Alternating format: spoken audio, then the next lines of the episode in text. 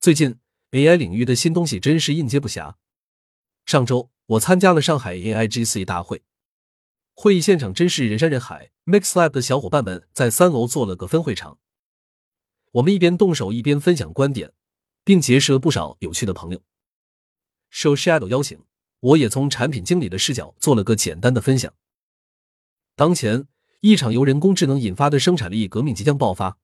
这次革命的历史意义可能不亚于一百多年前的工业革命。顶尖的大厂、投资人与机构都已纷纷入局。微软、谷歌、Adobe、百度、阿里、讯飞等大厂也纷纷展示他们的新一代的 AI 产品。为什么说这次机会比去年的元宇宙靠谱呢？元宇宙虽然包罗万象，但并没有带来体验的升维。AI 等新技术还有很多路要走。而 ChatGPT 为代表的生成式人工智能应用场景明确，而且带来了前所未有的体验。像 OpenAI、Midjourney 等项目直面 C 端用户，让人们纷纷意识到 AI 已经不是人工智障了。一新的数据体验，在二零一九年，我跟着 Shadow 一起创业，当时想要开发一款针对新媒体人群的智能写作工具，名为 Get 智能写作。想用 AI 生成文章的方式帮助新媒体小编解放生产力，这一听就是让人觉得十分炫酷的想法。当时我们尝试了许多生成文本的方法，但 AI 所生成的结果却不如人意。我们不得不面临用户的抱怨：生成的垃圾文章，我用来修改的时间还不如自己写。当时的主要原因在于 AI 并不能真正理解内容的含义，例如心灵鸡汤和普通鸡汤有何区别？智能写作的产品体验远远没有办法达到用户的预期。按照于军的产品价值模型推导，产品价值等于新体验减旧体验减建议成本。我们的这款产品价值基本是负向的。在用户的反馈和吐槽之下，我们痛定思痛，进一步拆解，我们得到了一个 AI 体验模型：AI 产品体验等于数据体验加输入体验。既然数据体验不好。那只能通过提升输入体验来弥补，因此我们花费了大量时间，通过设计交互界面来改善用户的体验。主要方法是将大的用户目标拆分成小的用户目标，以便更好的控制用户的预期。通过一年的努力，产品的口碑终于从负转正。说实话，我曾经一度片面的认为，设计与前端带来的体验价值可以占到百分之九十以上。在之后。我负责设计和前端开发的互联文档项目，也贯彻了这个体验模型，将知识图谱与文档结合在一起，可以一边记笔记一边拓展知识节点。这个项目在二零二一年成功获得了机构的风险投资。但今天，像 ChatGPT 等大语言模型的出现，改变了我的观点。大语言模型已经不能与传统 NLP 算法同日而语。ChatGPT 只要一个简单的对话框，已经能解决百分之九十的问题。其良好的数据体验可以免去前端复杂的交互设计。这也意味着传统的产品设计范式已经不再适用。引述交互设计精髓的观点：界面设计是为了解决实现模型 （implementation DO） 和心理模型 （mental DO） 之间的差距。前者反映的是技术实现方式，后者反映的是用户预期。ChatGPT 等大语言模型真正有魔力的地方，是涌现了人类一般的推理能力。当 AI 越来越懂用户想要什么的时候，数据体验就会变得足够好，意味着实现模型无限趋近于心理模型，人机界面的设计将会变得越来越简单。今天，我们也要重视评估数据的体验价值，找到数据的短板和不足，并做好弥补的方式，例如。GPT 三点五的数据只到了二零二一年，如何让两年前的数据帮我们解决现在的问题？前段时间 ChatGPT 演示的插件系统给了我们新的启发。它展示 ChatGPT 接入第三方小程序的能力。语言可以作为一种最自然的人机沟通的界面，但 AI 也可以通过多种工具组合来帮助人类解决问题。不管怎么样，我们仍需回归到应用场景中。并深入思考如何用人工智能技术帮助用户达到期望的结果，将数据体验和输入体验有效的结合在一起。二、新的创作方式。我们的创作流程大致可以分为创意、制作、分发、三个重要环节。不同的媒体形式，我们还需要掌握不同的内容生产工具。如视频创作，需要学一 PR、PS、3D、Maya 等工具，让专业的人、专业的团队创作专业的内容，我们称之为 PGC。今天我们看到影视 IP 内容都属于这类，它的优点是质量稳定，缺点是创作门槛高和需要较大的资金投入。随着移动互联网的发展，内容创作的门槛进一步降低，一部手机就能完成内容创作的全部过程，人人都可以低成本的创作内容，质量可能不如 PGC，但是可以满足大部分人多样的消费需求，因此。有了像 B 站、抖音、快手、小红书、微博等 UGC 的平台的爆发，AIGC 时代的创作形式是怎样的？那就是提示词生成一些 prompt to anything。这个提示词不仅仅只是文本，还可以是图片、视频、声音等任何可以输入给 AI 的东西。正如前几天 Adobe 发布的 Firefly 萤火虫的宣传视频，创作者只要输入文本、图片、视频和声音等。都可以转化为精彩的视频内容。另外，有个叫 Runway 的生成视频的项目，让我们看到了 AIGC 的突飞猛进。自上线以来，半年的迭代到了第二代，现在用户不用摄影器材，不用请演员，AI 就可以生成连贯的视频片段，这让视频创作的门槛极大的降低。如果需要配乐怎么办？谷歌已经开源了图片和文本生成音乐的方案，因为是无中生有。创作者也不用担心音乐版权的问题了。如下面，AI 根据 DALL-E 的绘画生成的音乐。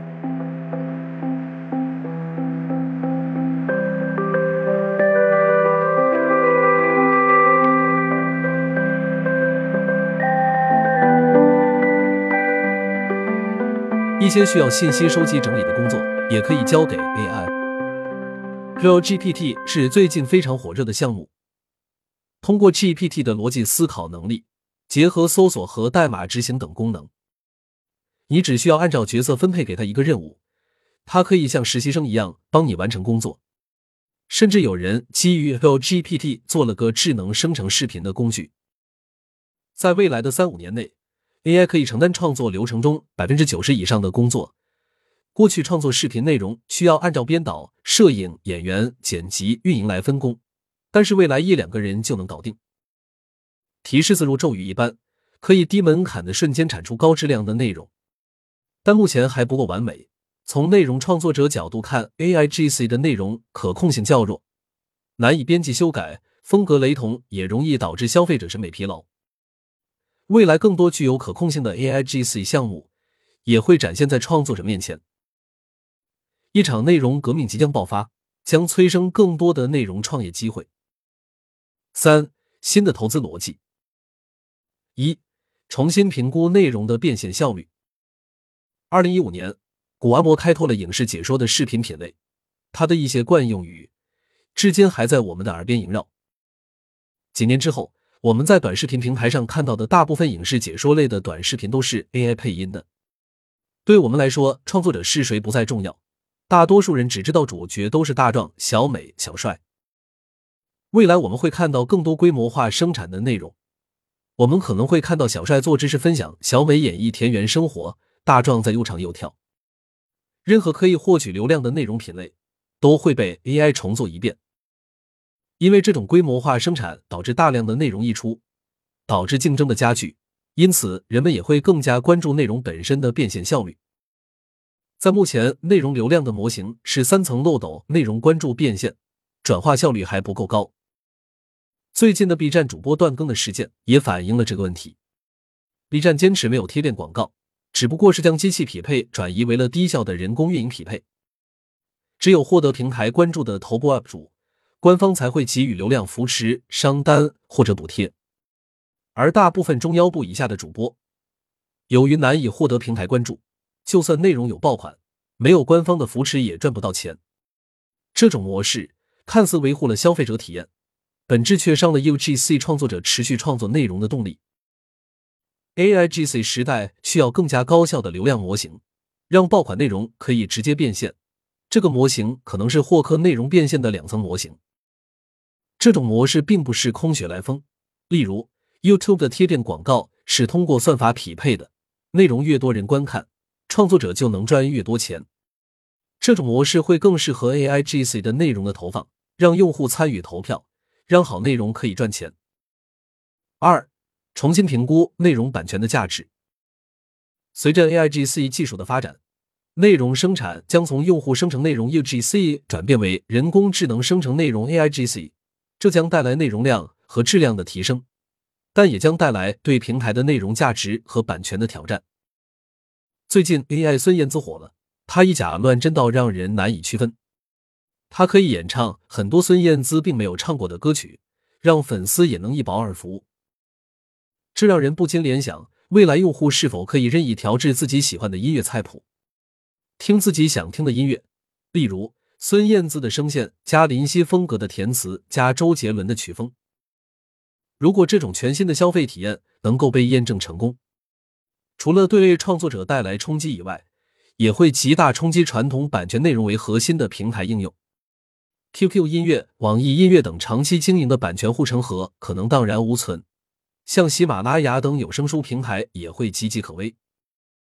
AIGC 到底有没有侵权，依然有所争议。著名的科技评论人 KK 凯文凯利认为，人类艺术家在创作过程中会受到其他艺术家风格的影响，但他们并不需要支付版权费用。这是一种艺术创作的自由和公平。同样，如果人工智能生成的内容是基于借鉴而非抄袭的，那么它也不需要向人类或其他人工智能支付费用。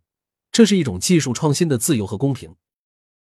为了应对这些挑战，他建议引入新的变量来构建新的商业模式。这些变量包括非同质化代币 NFT、公共领域贡献协议 CC 零、智能合约和通证经济 Tokenomics 等。原始内容可以通过 NFT 来保障其稀缺性和价值，同时，原始内容可以通过 CC 零协议来开放其使用权，利用 AIGC 技术产生大量高质量的衍生项目，从而扩大其影响力和生命力，并获得更高天花板的商业模式。最后，智能合约和通证经济可以建立相应的商业流转协议，使得这个平台可以更健康的运行下去。最近。马斯克前妻 Grimes 通过 AI 加 CC 零进行了创作实验，他将自己的声音开源，并愿意和 AI 合作分成，并且迅速建立了一个小型孵化器，将 AI 和 CC 零有机结合。今天 IT 行业的技术的发展也和开源生态的繁荣息息相关，可以预见，AIGC 趋势之下，必然会提出版权和数据开源的新商业模式。三。重新评估单位人效。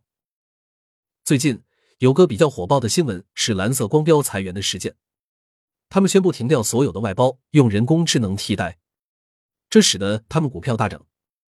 这反映了投资市场的普遍心态：通过投资生产力革命，获得更多的市值增长，廉价劳动力工厂的模式已经不再有吸引力。正如 N 年前机器能否取代工厂的蓝领工人的问题一样。随着产业的升级，机器终将取代掉大部分的人力。如果你只会拧螺丝，那你终将被机器取代；但如果你能够维修机器、操作更高级的机器，那你依然还是能留下。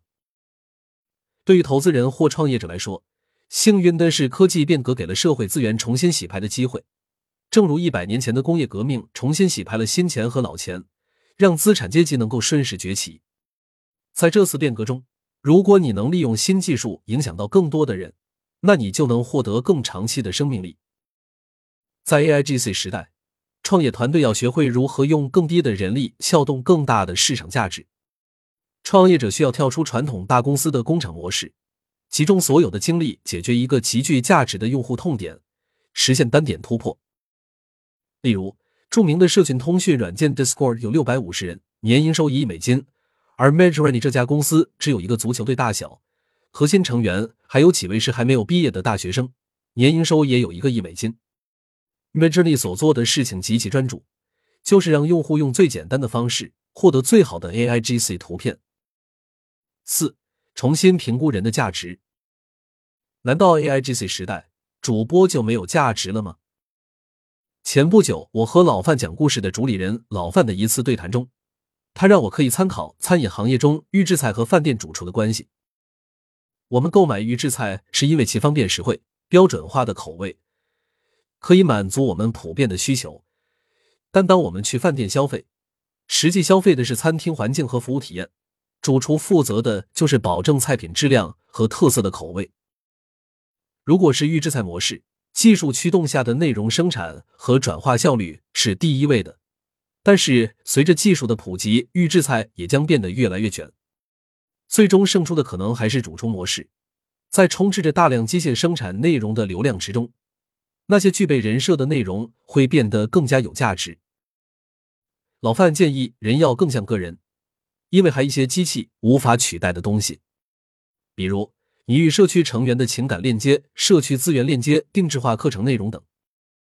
创作团队如果想要具有长期的生命力，将需要变成一加一加 N 的模式，一个是主播，一个是社区，N 个是机器人。一个主播是指核心内容创作者，有了人设，账号才有长期价值，才能将大量观看转化为关注。一个社区则是指主播的粉丝和观众，支持着主播的发展。N 个机器人可以协助主播内容生产、进行直播、自动化运营用户等，提高了内容效率和用户体验。综合来看，主播、社区和机器人三者缺一不可，是创作者在平台成功的关键因素。传统的 MCN 公司的签约模式也会改变。传统的 MCN 工作室挖掘、绑定、培养主播，并在流量变现的过程中分得一杯羹。但是，随着创作门槛的进一步降低和 UGC AIGC 平台流量模型的效率提升，流量和资源是相对平等的。主播能不能火，与个人素质极大相关。如果 MCN 没有配套服务机制，也就失去了其价值。随着主厨模式的崛起，更合理的是一种去中心化的 DAO 组织形式。未来的机构将会更加注重服务和功能。为更多的主厨提供更多的赋能支持。四给个人的建议：一与人产生情感连接。无论人工智能如何发展，掌握社会资源、影响社会走向的依然是人类。在未来，人与人之间情感联系的价值越来越重要，因为 AI 仅仅是机器，它无法感知到情绪，听出话语中的含义，也无法体会到我们的渴望。而人与人之间最容易感知到的就是共情，因此，当我们使用 AI 提升效率之后，我们还需要重新审视自己，多关注身边的人，多去与人交流，多去体验生活。或许，科技发展的终极意义就是让我们拥有更多自由的时间，活得更像个人类。二三个 P Proxy Prompt Python，第一个 P 是 Proxy，是代理的意思。代理是软件设计中常见的一种模式，就是在底层通用接口上封装一层代理，根据不同的业务需求，承接业务输入和把关最终的输出结果。AI 就是我们的通用接口功能，人类负责把关输入的需求和输出的结果。在项目中，依然需要由人类维护客户关系，做好需求沟通，把控项目质量和负责项目管理等工作。AI 无法替代的是能够交付产品价值的人。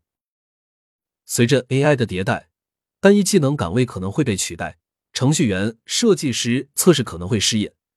但是，像项目经理、产品经理、架构师等能够提供综合性专业解决方案的角色依然需要，因为需要有人为产品的交付负责。因此，我们不应该再把自己局限于某个细分技术的岗位，需要培养自己的全局视角。发展自己的综合能力，让自己拥有从宏观和微观把控项目的能力，以确保产品交付的质量和价值。第二个 P 是 Prompt，是指学会如何使用提示词。很多人在向 AI 提问时，常常会感到他们的回答不够准确或者不可控。其实，这很大程度上是因为我们提问的方式不够好。我们可以将 ChatGPT 比作一个涵盖了大量人类知识的宝库。但是如果想要从中获取所需的知识，就必须找到正确的钥匙。例如，我们需要了解 GPT 背后的思维链模式，懂得在提问前为其设定角色，懂得补充知识、拆分需求，让他逐步回答。掌握了这些技巧，GPT 会相对准确的给你想要的答案。学会与 AI 沟通，才能更好的利用 AI。懂得善用工具，才是人类与众不同的价值。第三个 P 是 Python，让 AI 能够执行好任务。Python 除了处理日常工作的问题外，现在大部分 AI 项目基本上都依赖于 Python 环境。如果说你想要体验最新的工具，学习 Python 是必不可少的。虽然很多人都知道其强大之处，可惜的是，很多人在入门阶段就放弃了，并没有体验到编程的真正乐趣、解决问题的成就感。如果你对 Python 不熟悉也没有关系，可以把写代码交给 ChatGPT，我们完全可以从边做边学开始。三问题即是机遇。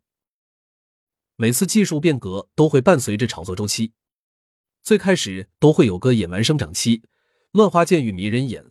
当热度冷却之后，真正有长远生命力的项目才浮现到大众的视线中。在热度之下，人人都迫不及待。当下，国内大部分热度还是停留在公众的关注度上，真正成规模的产业级的商业化应用还在酝酿之中。由于大模型的门槛过高，有实力的大公司会陆陆续续推出自己的大模型，但打脸和翻车并不奇怪。而小型的创业团队所做事情，高情商的说法是将大模型落地到具体的应用场景中去；低情商的说法是套壳。AIGC 除了技术问题外，还有很多悬而未决的问题，例如数据安全、法律法规、创作伦理、版权问题等。但这些是问题，也是机遇。对于创业者来说，在剧烈的变化之下，也要冷静沉着，结合自己熟悉的业务领域进行深入的探索。另外，由于种种限制，国内大部分普通人并没有真正体验过 AI 的神奇之处。按照鸿沟理论，新的技术往往都是从小众传递到大众，需要有个跨越鸿沟的机会。